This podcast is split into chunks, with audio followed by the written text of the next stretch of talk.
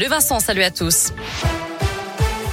À la une, tout augmente, sauf nos salaires. C'est le mot d'ordre cet après-midi dans les rues de Bourg et de Mâcon. Journée de mobilisation interprofessionnelle, la première depuis la rentrée scolaire. Une grève pour la hausse du SMIC et des salaires contre les réformes de l'assurance chômage et des retraites.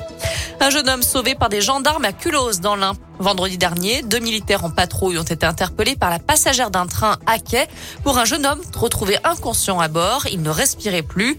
L'un des gendarmes a alors commencé un massage cardiaque, l'autre est allé chercher de l'aide. Ils ont réussi à ranimer la victime avant l'arrivée des secours grâce à un défibrillateur trouvé à la mairie. Le jeune homme âgé d'une vingtaine d'années était transporté à l'hôpital en urgence absolue, mais son état de santé se serait amélioré durant le week-end. Dans la région, deux frères portent plainte contre le chef d'une communauté religieuse à Malrevers, en Haute-Loire. Ils l'accusent de viol et d'actes de torture lorsqu'ils étaient enfants. L'avocate de ces deux hommes, âgés aujourd'hui de 29 et 31 ans, évoque des violences physiques et psychologiques. Selon elle, à l'époque, elles avaient été exclues de la communauté en 2003 par peur que la maltraitance ne soit mise à jour.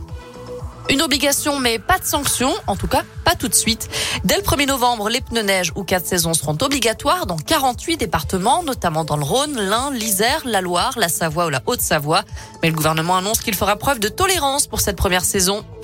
La fin de la prise d'otage dans une prison de l'Orne. Un détenu qui purge une peine de réclusion criminelle à perpétuité a retenu deux surveillants pénitentiaires aujourd'hui à la prison de Condé-sur-Sarthe. L'un d'eux a été blessé à l'œil. Le détenu s'est finalement rendu.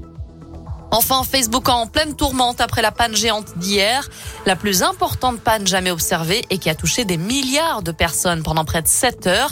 Un incident qui tombe très mal pour la firme de Mark Zuckerberg. Elle traverse l'une des pires crises sur sa réputation, en cause notamment une ancienne ingénieure qui a récemment accusé le groupe de choisir le profit plutôt que la sûreté de ses utilisateurs. Très bonne soirée à tous. Merci beaucoup Noémie.